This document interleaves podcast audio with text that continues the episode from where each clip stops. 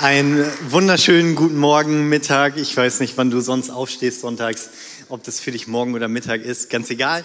Ähm, aber ich, wenn du mich noch nicht kennst, Tim hat mich schon ein bisschen vorgestellt. Ich bin Timo. Ich ähm, komme aus dem, man würde hier sagen, ich habe gehört, ihr sagt, ich komme aus dem Norden. Ich würde niemals sagen, dass ich aus dem Norden komme. Ähm, wenn man für euch ist irgendwie alles, was über Frankfurt ist, Norden habe ich mir sagen lassen. Irgendwie ein bisschen komisch, weil ich komme auf jeden Fall nicht aus dem Norden, weil der Norden ist so Bremen und Hamburg und was ist da? Okay, es gab einen Bremer, glaube ich. ähm, aber ich komme so ganz nah an der niederländischen Grenze, okay, von, vom Niederrhein. Irgendjemand, der den Niederrhein kennt? Come on, Buddies, ihr seid meine Buddies. ich predige zu euch, die anderen verstehen mich nicht. Nein.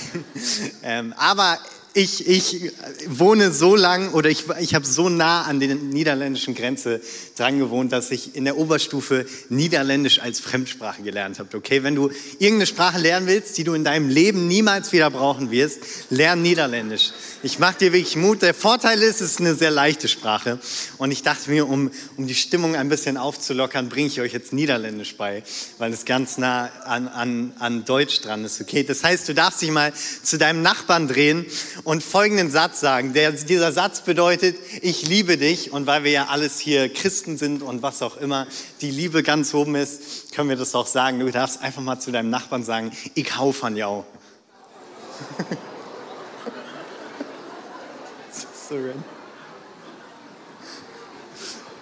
Schön, oder? Schöne Sprache.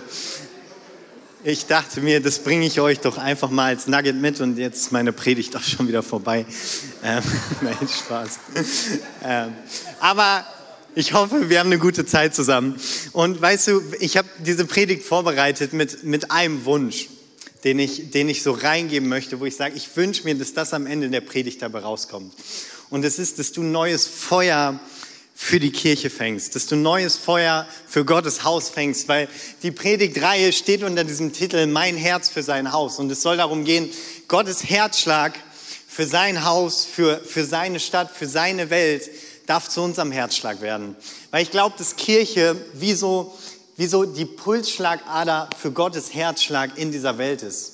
Weißt du, wenn die Menschen mit dir unterwegs sind, wenn sie an dir fühlen, dann hoffe ich, dass sie nicht nur deinen Herzschlag für deinen Lieblingsfußballverein oder für was auch immer du Feuer und Flamme bist, sondern dass sie den Herzschlag Gottes spüren. Ich hoffe, dass wenn die Menschen in Baden-Baden, in, in Umgebung mit uns als Kirche in Kontakt kommen, dass sie nicht nur ein großes Gebäude sehen, dass sie nicht nur eine coole Kirche sehen, sondern dass sie den Herzschlag Gottes spüren. Und das wünsche ich mir, dass das am Ende dieser Predigt dabei rumkommt, dass du sagst, okay, ich bin, ich werde von einem Gast zu einem Gastgeber. Ich komme hier nicht mehr sonntags hin, einfach nur und sehe diese Kirche als einen Ort, wo ich bekomme, wo ich bekomme, wo ich bekomme, sondern wo ich zu einem Gastgeber werde, damit Menschen Jesus kennenlernen, damit Menschen Veränderungen erleben, damit Menschen in das Leben hineinkommen, was Gott für sie vorbereitet hat. Und das alles nicht aus einem Druck, nicht weil du sagst, ich muss, ich muss handeln, ich muss Menschen dienen, was für ein Krampf, Menschen zu dienen, sondern weil du sagst, ich bin begeistert von diesem Jesus. Und diese Begeisterung gebe ich weiter, indem ich einerseits in meinem Umfeld Menschen davon erzähle, was Jesus getan hat und gleichzeitig indem ich in dieses Rettungsboot Kirche einsteige und Teil der Rettungscrew werde und sage, ich bringe mich ein mit den Gaben, die Gott mir gegeben hat. Da kommen wir später drauf. Und jetzt lass uns mal einsteigen in den Text für heute aus Jesaja 54, die Verse 2 bis 3. Mache den Raum deines Zeltes weit und spanne deine Zeltdecken aus. Spare nicht. Okay, lass uns das mal alle zusammen sagen. Spare nicht. Und alle Blicke gehen nach unten. Nein, Spaß. Spann deine Seile lang und stecke deine Flöcke fest, denn du wirst dich ausbreiten zur Rechten und zur Linken und deine Nachkommen werden Völker beerben und verwüstete Städte neu bewohnen. Wir wollen uns anschauen, wie können wir das Zelt, dieses Zelt Kirche weit machen, dass Menschen einen Raum darunter finden, dass Menschen Schutz darunter finden. Aber bevor wir das tun wollen, wollen wir uns erstmal damit beschäftigen, ähm, was ist überhaupt der Herzschlag Gottes? Weil wir reden über, den, über unser Herz für sein Haus. Aber den Best, am besten finden wir heraus, was, was auch sein Herzschlag ist, was unser Herzschlag werden kann, indem wir seinen Herzschlag herausfinden für sein Haus. Und ich kann dir eins verraten, Jesus ist verliebt in das Haus Gottes. Nicht in das Gebäude, sondern in, in diese Gemeinde, in Menschen. Die Bibel sagt an einer Stelle, Jesus hat die Gemeinde so sehr geliebt, dass er sich selber für sie hingegeben hat. Und er benutzt es als Vergleich dafür, so sollen, soll der Mann seine Frau lieben. Und die Bibel sagt sehr doll, der Mann soll seine Frau lieben so. Und, und das zeigt uns, wie doll Jesus selber die Gemeinde liebt. Und deswegen wollen wir uns anschauen, was Gottes Herzschlag für die Gemeinde ist. Aber bevor wir das tun oder um das zu tun, wollen wir uns den Text mal ein bisschen genauer anschauen, okay? Den Kontext von diesem Text aus dem Alten Testament. Ähm, und zwar ist die Geschichte so, das Volk Israel ist dieses von Gott auserwählte Volk. Und in Genesis 12, 1. Mose 12 kannst du das nachlesen spricht Gott zu Abraham, dem Stammesvater von Israel, und sagt, Abraham, du wirst Nachkommen haben, du wirst Land haben, du wirst Segen weitergeben und so weiter. Und er, er, er gibt ihm viele Verheißungen, wo ganz klar ist, das Volk Gottes ist ein Volk, was dazu bestimmt ist, andere Menschen zu segnen, Segen zu bringen zu den Menschen, die, die Gott nicht kennen, weltweit. Und dann geht die Geschichte weiter. Weißt du, Abraham, er war ein alter Mann, keine Kinder. Und dann sagt dir so ein Typ aus dem Himmel, keine Ahnung, wie das dann genau passiert ist. Ähm, aber er sagt ihm auf einmal, okay, du wirst viele Nachkommen haben. Und es ist erstmal crazy gewesen für ihn wahrscheinlich. Und das Volk Israel wächst tatsächlich, kommt in dieses Land, was ihnen verheißen ist. Sie werden ein Königreich, also richtig crazy Story. Und dann passieren aber einige nicht so coole Dinge. Und das Volk Israel kommt schließlich ins Exil. Das heißt, sie werden aus dem Land, was ihnen gegeben wurde, weggeführt in ein anderes Land. Und genau in diese Situation, im Exil, nicht gute Lebensverhältnisse, nicht Wunsch nach ganz vielen Nachkommen und so weiter, spricht dieser Text rein, den wir gerade gelesen haben. Und er sagt, denn du wirst dich ausbreiten zu Rechten und zu Linken und deine Nachkommen werden Völker beerben und verwüstete Städte neu bewohnen. Und jetzt fragst du dich vielleicht, okay, coole Geschichte, aber was hat es jetzt mit mir zu tun? Was hat es heute mit uns als Gemeinde zu tun? Weißt du, das Volk Israel, ich habe es gerade schon mal gesagt, ist immer, oder das Volk Gottes allgemein, Volk, was zum Segen gesetzt ist. Und Gott hat den größten Segen der Menschheit durch das Volk Israel schon auf diese Welt gebracht, weil durch das Volk Israel kam Jesus als Nachkomme von David zur Welt, um dieser Welt Segen zu bringen. Jesus, wenn du ihn nicht kennst, Jesus, er kommt auf diese Welt, stirbt am Kreuz für deine Schuld, weil du und ich nicht perfekt sind. Gott ist moralisch vollkommen rein. Wir, wir, wir haben nicht nur ein Problem vor Gott, wir sind eigentlich das Problem, okay? Und Gott stellt aber diese Beziehung wieder her, indem Jesus am Kreuz für uns stirbt. Jesus steht auf von den Toten, weil er selber ohne Sünde war und stellt die Beziehung zwischen Gott und zwischen den Menschen wieder her. Und wir können in diese Beziehung hineintreten. Und das ist der größte Segen, den diese Welt überhaupt haben kann. Weißt du, du kannst,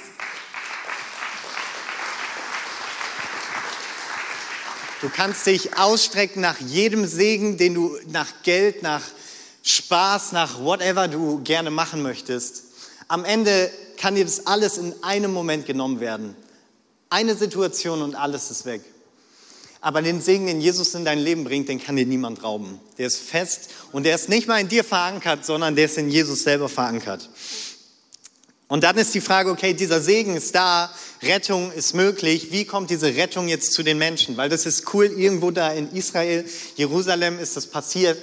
Und jetzt ist die Frage, wie kommt es zu den Menschen? Wie kann es sein, dass dieser Segen in alle Nationen geht, in alle Länder geht? Und da kommt Kirche ins Spiel. Da kommen du und ich ins Spiel. Da kommt unser Auftrag ins Spiel, weil Jesus sagt am Ende seines Dienstes, kurz bevor er in den Himmel auffährt, zu seinen Jüngern, das kannst du nachlesen in Matthäus 28, er sagt, geht in die Welt und verkündigt das Evangelium und macht die Menschen zu Jüngern. Wir sind Botschafter, wir sind das Bodenpersonal als Kirche, was diese Botschaft, was diesen Segen zu den Menschen trägt. Und wenn ich die Bibel lese, von Anfang bis Ende, das fängt an, Genesis 3, im dritten Kapitel der Bibel. Dieser Sündenfall ist geschehen, ist was dazwischen gekommen zwischen Gott und dem Menschen. Und bereits da sagt Gott, du wirst, es wird ein Nachkomme aus dir hervorkommen und er wird der Schlange den Kopf zertreten. Man nennt es das Protoevangelium, das Vorevangelium, das, wo es von Anfang an schon, da sehen wir, Gottes Herzschlag war von Anfang an, den Menschen Rettung zu bringen. Und durch die ganze Bibel hindurch lese ich, dass es Gottes Herz ist, dass Menschen gerettet werden. Und deswegen darf es unser Herz werden. 1. Timotheus 4, Vers 4. Es ist der Wille Gottes, dass alle Menschen gerettet werden und zur Erkenntnis der Wahrheit kommen. Es ist der Wille Gottes. Du kannst auch sagen, es ist der Herzschlag Gottes. Gott brennt dafür. Weißt du, Gottes Herzschlag wird immer automatisch zu unserem Auftrag als Kirche. Das, wofür Gottes Herz brennt, das wird zu unserem Auftrag. Und wenn Gottes Herzschlag Rettung ist, dann sind wir als Kirche das Rettungsboot, was Menschen hineinruft Teil dieses Rettungsboots zu werden. Wir sind die Rettungscrew und das ist unser Auftrag als Haus Gottes, diesen Segen weiterzugeben. Und weißt du, als Gospelhaus haben wir diesen Segen formuliert in vier Punkte, vier Visionspunkte, wo wir sagen, das wollen wir, dass Menschen das erleben. Wenn sie das erleben, dann werden sie, werden sie das Leben erleben, was Gott für sie erkauft hat. Und der erste Punkt ist, dass Menschen Gott kennenlernen dass Menschen, die ihn noch nicht kennen, ihn kennenlernen und dass du und ich ihn Tag für Tag besser kennenlernen. Weißt du, wir, du, ich glaube, Gott kennenzulernen endet niemals. Ich studiere Theologie und ich kann dir sagen, ich studiere Theologie und ich verstehe immer weniger. So, weil Gott einfach so crazy ist. Wir lernen ihn kennen und du denkst dir, jetzt habe ich es verstanden und dann kommt wieder irgendeine andere Bibelstelle und du denkst, what? Aber der man, egal, ich rede nicht weiter darüber, aber man, man, mein Bibelschullehrer sagt immer, man muss Spannung aushalten können. Man muss Spannung aushalten können. Ähm, die Bibel ist klar und sie ist eindeutig in ihren Spannungen. Der zweite Punkt unserer Vision ist Freiheit erleben. Jesus ist am Kreuz gestorben, um die Beziehung wiederherzustellen und auferstanden von den Toten, um uns auch jetzt im Leben hier schon Leben zu ermöglichen in Freiheit. Jesus sagt in Johannes 10, Vers 10, ich aber bin gekommen, um ihnen Leben zu geben, Leben in ganzer Fülle. Und Freiheit erleben bedeutet nichts anderes, als in dieses Leben hineinzukommen. In all das hineinzukommen, was Gott vorbereitet hat und von all dem wegzukommen, was nicht gut für uns ist. Manche Dinge sind nicht gut für dein Leben und da ist die Bibel auch klar. Und wenn du jetzt denkst, okay, was bist du für ein gesetzlicher Typ? Ähm, ich glaube an das Wort Gottes, okay? Ich rede über das Wort Gottes, nicht über meine Moral. Und vielleicht ist es manchmal so, dass Gott, wenn Gott etwas von uns will, dann weil er etwas für uns will. Wenn Gott Dinge fordert, heißt es nicht immer automatisch, dass er dir den Spaß verderben will. Im Gegenteil, ich glaube nicht an Gott, der im Himmel sitzt und sich denkt, wie kann ich hier die Leute, die ich geschaffen habe, denen den Spaß verderben, sondern er weiß, was gut für uns ist und was nicht gut für uns ist, weil er unser Schöpfer ist. Und der dritte Punkt ist Bestimmung entdecken. Du hast eine Bestimmung für dein Leben. Gott hat Dinge in dein Leben hineingelegt. Epheser 2, Vers 10 sagt, wir wandeln in vorbereiteten Werken. Gott hat Dinge vorbereitet für dein Leben und für mein Leben. Und diese Bestimmung wollen wir als Kirche für dein Leben und für mein Leben zusammen entdecken. Was hat Gott für dich vorbereitet? Und da geht es ganz viel über Gaben und wir werden gleich darüber sprechen. Und der vierte Punkt ist, wir wollen einen Unterschied machen. Da, wo du bist, in deinem Umfeld, wo ich bin, in meinem Umfeld, in Baden-Baden als gesamte Kirche, wollen wir einen Unterschied machen. Mir hat mal jemand gesagt, und ich fand diesen Satz so cool, zu sagen, was wäre, wenn die Kirche, wo du bist, nicht mehr da ist? Was würden die Leute sagen? Würde die Stadt sagen, es fehlt was oder nicht? Und ich, ich glaube und ich wünsche mir so mit so vielen coolen Aktionen ähm, in dieser Stadt einen Unterschied zu machen, ich wette, wenn diese Kirche nicht mehr da wäre, würden Leute schreien, wo ist der Kinderkleidermarkt? Und es ist so cool.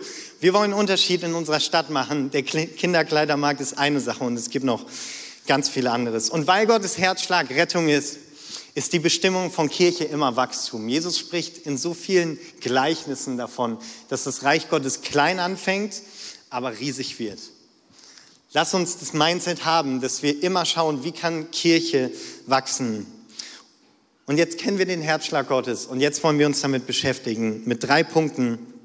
Wie können wir Teil dieser Rettungscrew sein, die Menschen hilft, in dieses Leben, in diesen Segen hineinzukommen? Und der erste Punkt ist, drehe dich nicht um dich selber, sondern um andere. Drehe dich nicht um dich selber, sondern um andere. Und wir gehen zurück in unseren Text. Und der Text sagt Folgendes. Mache den Raum deines Zeltes weit und spanne deine Zeltdecken aus. Mache den Raum deines Zeltes weit und spanne deine Zeltdecken aus. Weißt du, in Vers 1 lesen wir davon, dass hier zu, zu einer Frau gesprochen wird und dieser Frau werden ganz viele Nachkommen versprochen.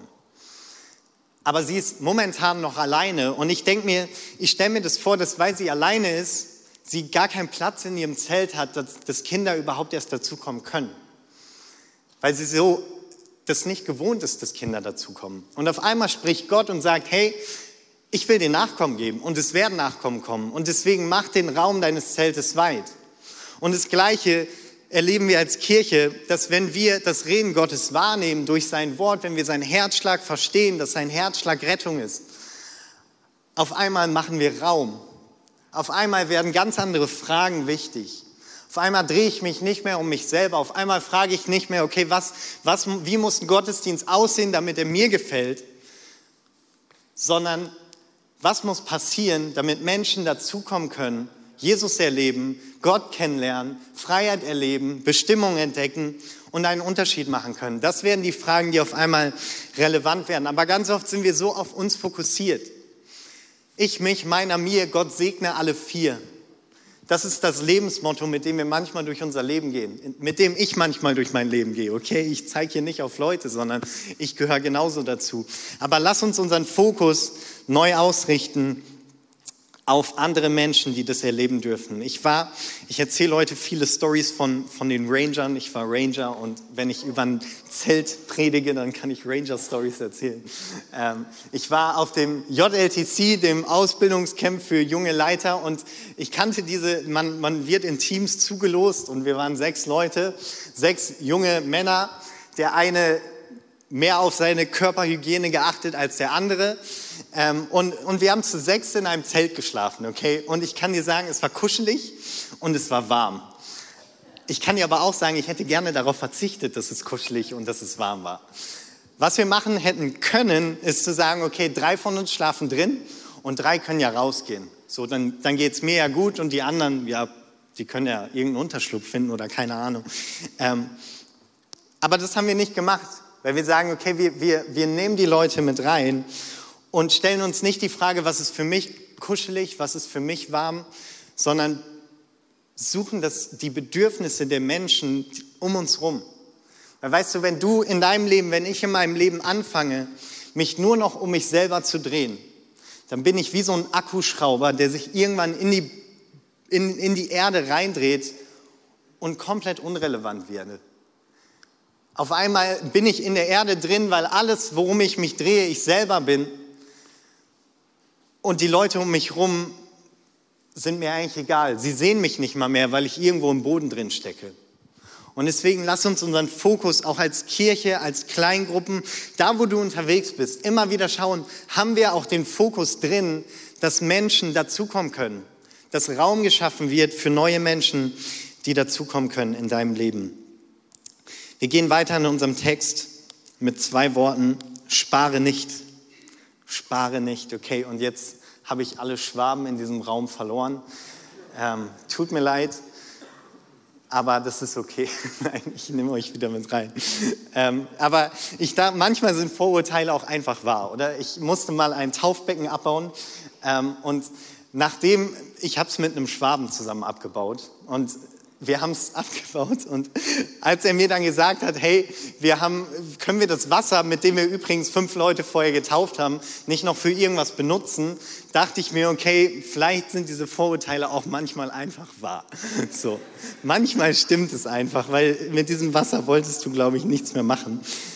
Ähm, aber wir kommen zurück zum Sparen, wir lassen die Schwaben wieder in Ruhe. Es sind großzügige Menschen. Ich habe ganz viele richtig gute Freunde, die Schwaben sind. Ähm, aber sparen, weißt du, du kannst nur sparen, wenn du etwas hast. Wenn du nichts hast, kannst du nicht sparen. Und ich glaube, dass es dasselbe ist wie in, wie in Kirche, dass wir manchmal sparen mit Dingen, die wir haben und eigentlich das Potenzial, was darin steckt, gar nicht ausnutzen. Manchmal bewusst und manchmal unbewusst. Wenn ich über, be, be, wenn ich über Bestimmung spreche, dann spreche ich über Gaben. Weißt du, Gott hat eine Bestimmung in dein Leben gelegt. Und ich glaube, dass wir manchmal mit unseren Gaben sparen, weil es uns dann besser geht, weil wir dann sicherer sind, weil wenn ich meine Gabe nicht einsetze in das Haus Gottes, dann, dann habe ich keinen festen Termin unter der Woche, ich bin flexibel, ich kann machen, was ich will. Aber Gottes Herz ist Rettung und Gottes Botschafter sind du und ich, ist Kirche. Unser zweiter Punkt ist, entdecke deine Bestimmung.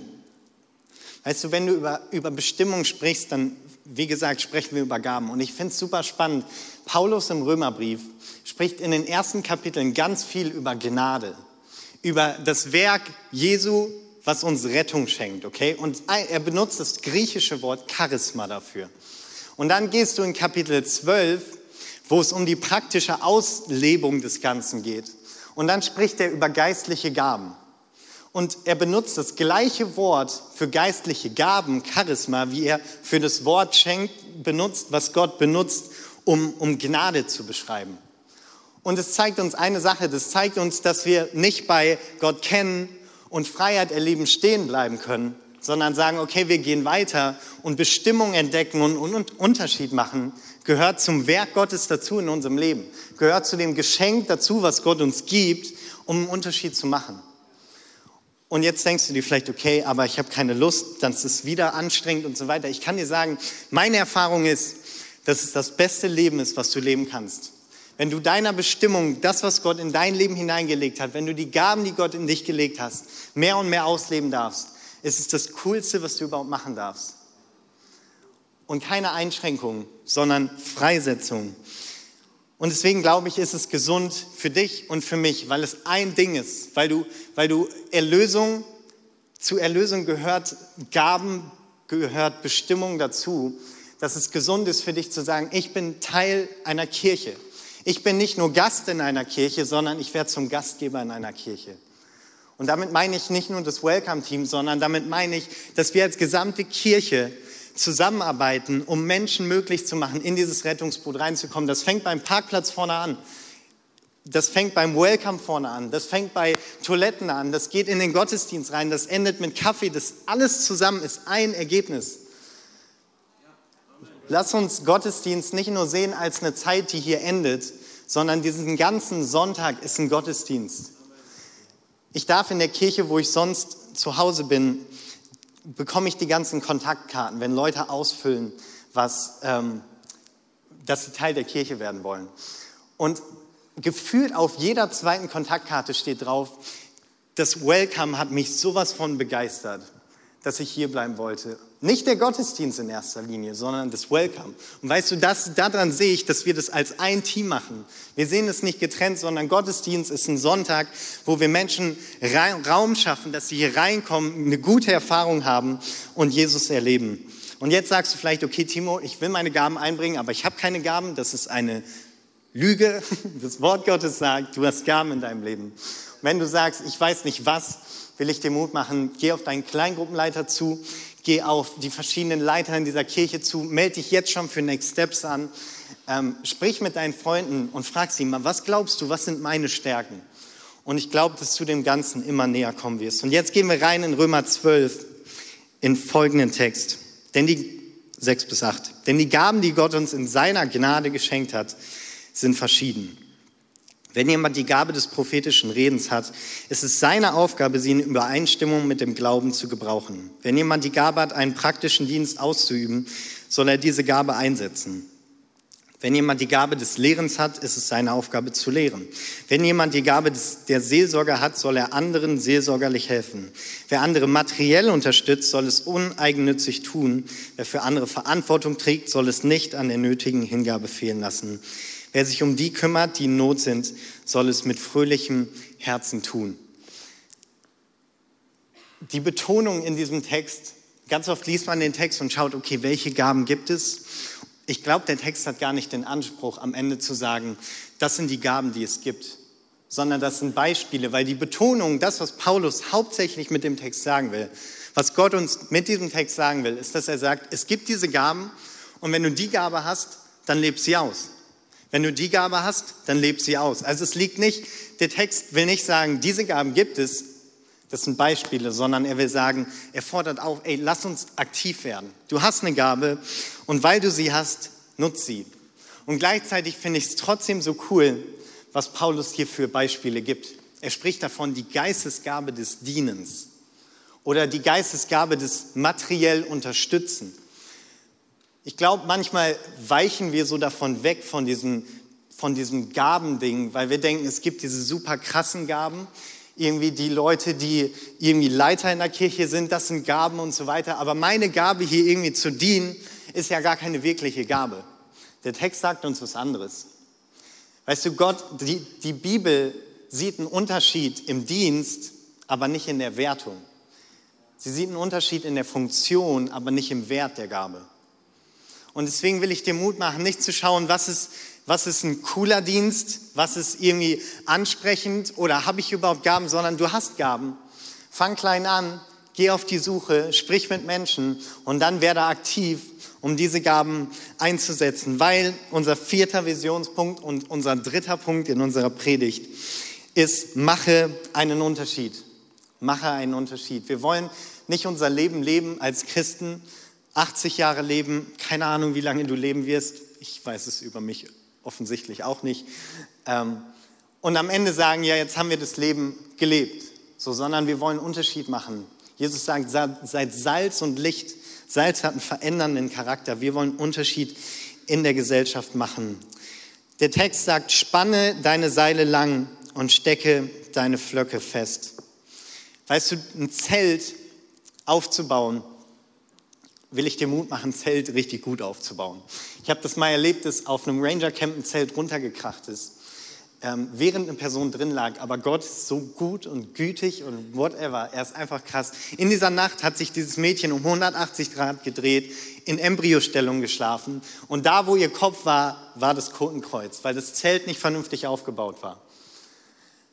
Und seit dem Moment war ich der beste Zeltaufbauer, als ich das gesehen habe. Okay, ich habe keine halben Sachen mehr gemacht. Ich habe das Zelt sehr, sehr gewissenhaft aufgebaut. Und ich will uns Mut machen, auch Kirche, Gemeinde, das Haus Gottes nicht zu sehen als ein Zelt, was wir irgendwie mal so hinstellen, sondern als ein Zelt, wo wir alles geben. Weil was hat die Funktion von einem Zelt ist, dass Menschen darunter Platz finden, dass Menschen da drin schlafen können, dass wenn es regnet, sie nicht nass werden. Aber vielleicht kennst du das an all die Ranger hier, das, alle anderen verstehen das vielleicht nicht, aber ich erkläre es euch. Man kann ein Zelt nicht so gut aufbauen und wenn du dann an diese Schwarzware drankommst, dann wird, wirst du trotzdem nass, weil das irgendwann anfängt durchzulaufen. Und du darfst diese Schwarzware nicht berühren. Aber wenn das Zelt so voll durchhängt, weil es nur halbherzig aufgebaut ist, dann wirst du trotzdem nass. Und wie baut man ein Zelt gut auf, gesund auf? Nicht mit zwei Heringen, nicht mit drei Heringen, sondern mit so vielen, wie es überhaupt geht. Weil dann kommt richtig Spannung in das Zelt rein. Dann kommst du nicht so schnell an die Wände. Wenn du, ich glaube, du brauchst keine eine Million Heringe, vielleicht ist es dann auch kontraproduktiv, aber im Bild gesprochen. Ähm, es braucht viele Seile und es braucht viele Heringe, die gut gespannt sind. Und wir gehen in unserem Text Römer 12, wir haben gerade diese Aufzählung gelesen, zwei Verse vorher lesen wir nochmal zwei Verse.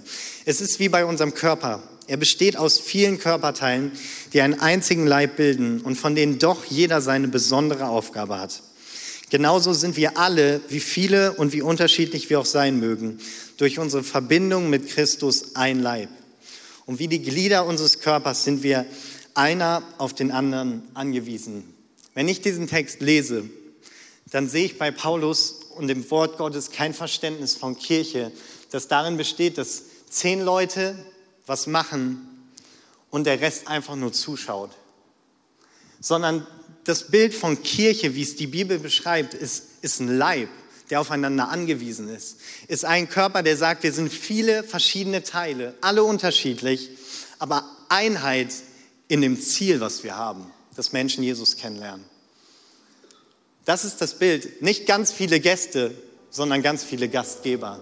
Ganz viele Leute, die sich einbringen, die sagen, ich gehe all in für Kirche, damit Menschen durch Kirche Jesus kennenlernen. Er sagt, es gibt eine besondere Aufgabe. Dein Leben hat Bestimmung. Dein Leben hat vorbereitete Werke. Du hast Gaben in deinem Leben, die du einsetzen darfst, um Reich Gottes und um Kirche zu bauen. Und dann sagt er, wir sind einer auf den anderen angewiesen. Du hast Gaben in deinem Leben, die jemand anderes braucht. Und vielleicht sagst du jetzt, ja, okay, Timo, aber es läuft ja auch ohne mich. Ist ja offensichtlich, der Gottesdienst funktioniert, es läuft ja auch ohne mich. Das stimmt, aber jemand, der nur ein Bein hat, kann auch noch irgendwie laufen. Und das heißt nicht, dass das Gospelhaus nur ein Bein hat. Versteh mich nicht falsch. Aber im Bild gesprochen, ich glaube, dass wir noch so viel mehr Potenzial haben, wenn jeder Einzelne sagt, meine Bestimmung, meine Gaben, die Gott in mein Leben gesetzt hat, ich setze sie ein in dieser Kirche, um Unterschied zu machen in dieser Stadt, in dieser Region. Und wenn wir zurück zu diesem Bild vom Zelt gehen, ist es auch ganz einfach so. Weißt du, wenn du mehrere Heringe nimmst, mehrere Seile nimmst, entlastest du gleichzeitig die anderen Seile. Weißt du, die, die Burnout-Rate bei Pastoren ist riesig. Weil, weil Pastoren ganz oft das Gefühl haben, ich muss alles noch erledigen. Ich muss, das, was überbleibt, muss ich tun. Und ich will uns Mut machen zu sagen, wir als Kirche bauen wir das Zelt nicht auf zehn Heringe auf, nicht auf 20 Heringe, sondern jeder einzelne von uns sucht die Bestimmung in seinem Leben, die Gott in dein Leben hineingelegt hat. Und dann haben wir alles, was wir brauchen. Davon bin ich überzeugt. Gott versorgt seine Kirche mit den Dingen, die wir brauchen, um sein Königreich voranzubringen. Und wir werden diese Stadt, diese Region erreichen für Jesus, für sein Evangelium. Werde von einem Gast zu einem Gastgeber. Werde von einem Gast zu einem Gastgeber. Unsere drei Punkte, drehe dich nicht mehr um dich selber, sondern um andere. Entdecke deine Bestimmung und mache einen Unterschied. Ich will dir Mut machen, das Ganze nicht jetzt einfach nur gehört zu haben, nach Hause zu gehen und morgen vergessen zu haben. Ich kenne das zu gut, wie viel, wie viel nimmt man vom Predigten inhaltlich mit.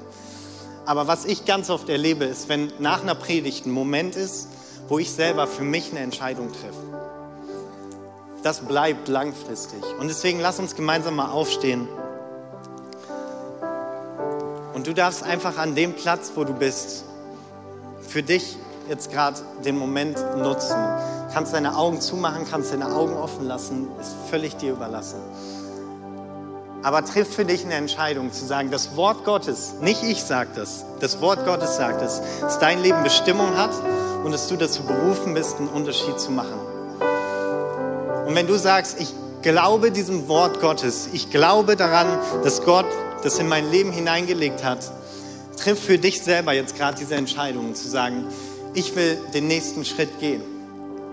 Ob dein nächster Schritt ist, dich in einem Dream Team einzuklinken. Es gibt so viele coole Teams, wo ich sicher bin, dass es ein Team gibt, was deinen Gaben entspricht. Sei dabei und mach einen Unterschied. Und weißt du, glaub dieser Lüge nicht, dass, dass du zu alt bist, dass du zu jung bist.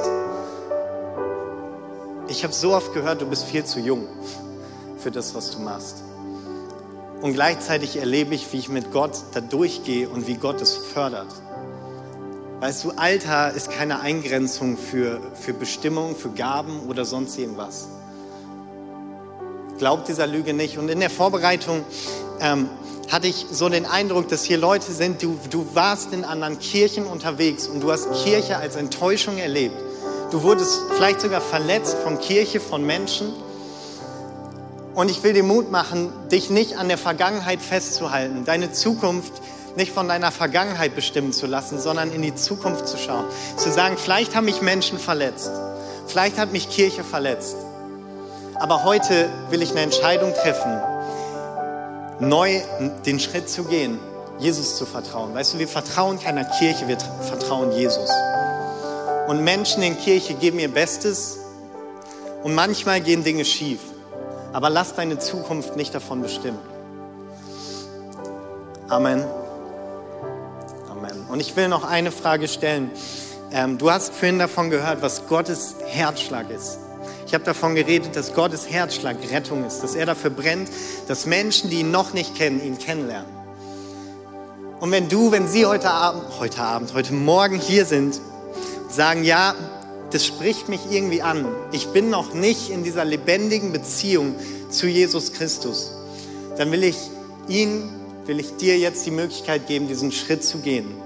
Und das ist kein Schritt, der super viel Überwindung kostet, sondern das ist ein Schritt, wo du in deinem Herzen sagen kannst, ja, ich möchte das annehmen.